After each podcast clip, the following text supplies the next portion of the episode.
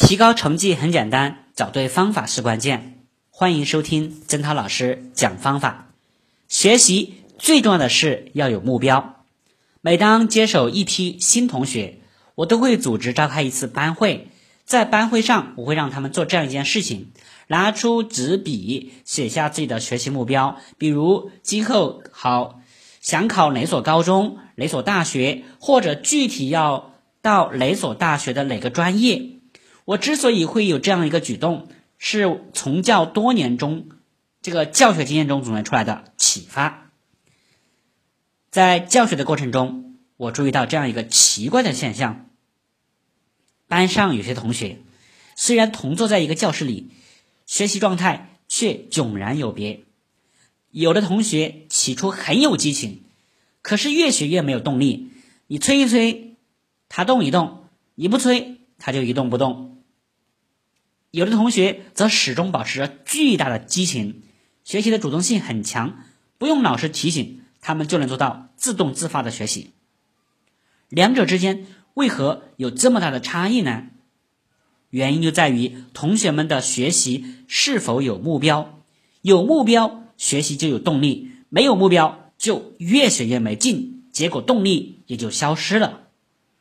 因此，为了让学生对学习始终保持热情、动力十足，在后来的教学中，我便想出了一个对策，即让同学们在学习之初就写下自己的学习目标，然后为之奋斗。美国的一位心理学家曾指出，如果一个铅球运动员在比赛时没有目标，那么他的成绩一定不会很好。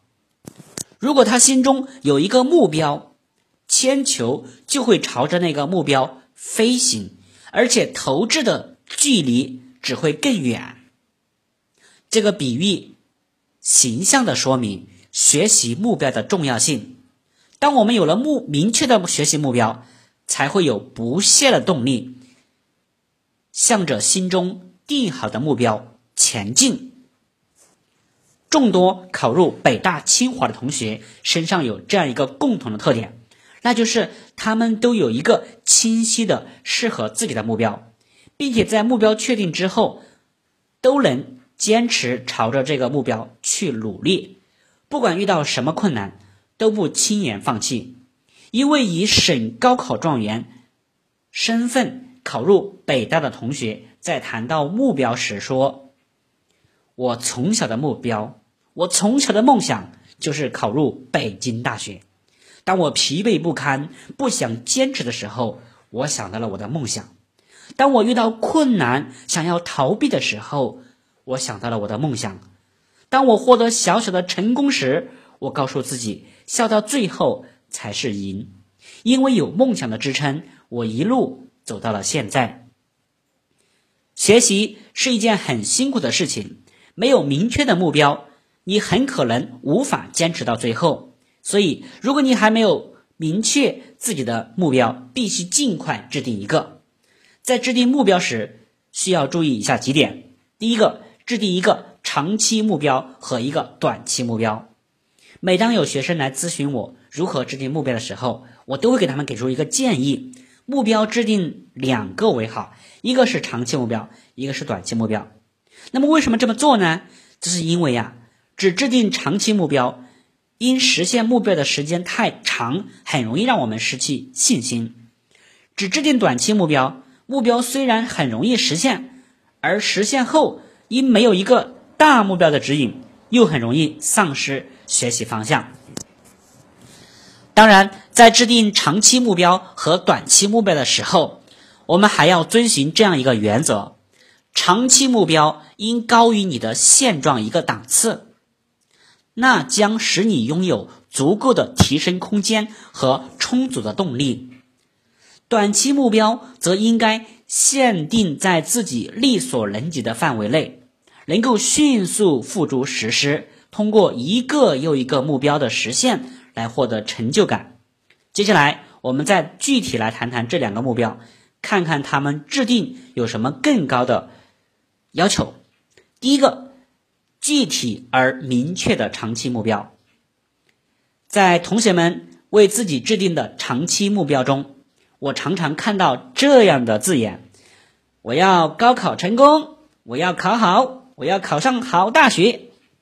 事实上，这样的目标毫无意义。为什么呢？很简单，我要高考成功，我要考好，我要考大学，这样的目标太模糊了，将会导致你不知道从哪个方向去努力。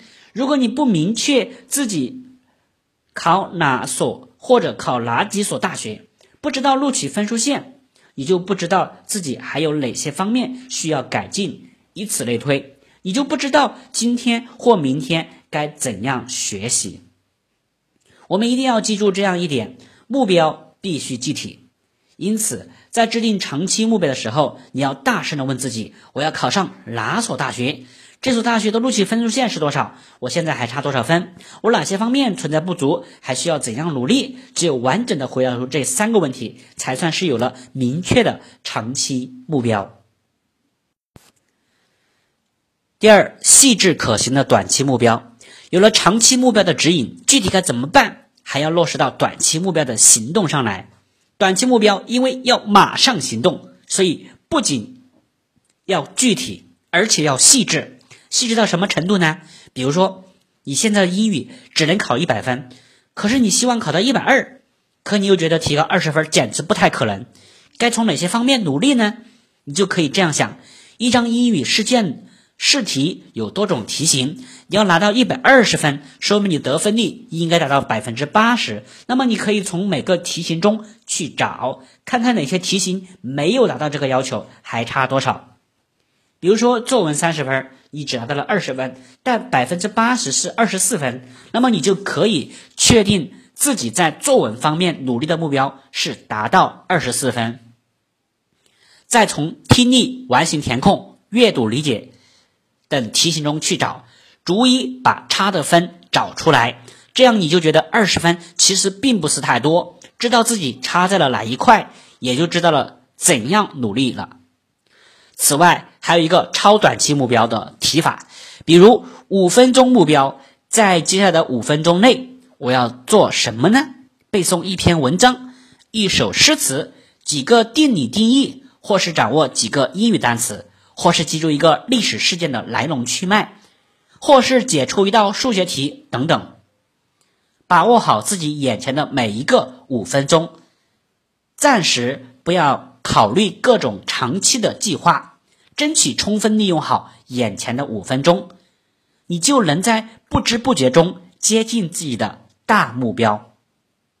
第二，目标不要太高，也不要太低，最好是跳一跳。就够得着。制定目标既不宜太高，也不宜太低，这是因为目标过低，不经努力就能实现，不会使自己产生激情；目标过高，怎么努力也实现不了，会使自己感到遥不可及，甚至索性放弃。其实，制定目标最理想的情况是跳一跳就能够得着，努力一把便能实现。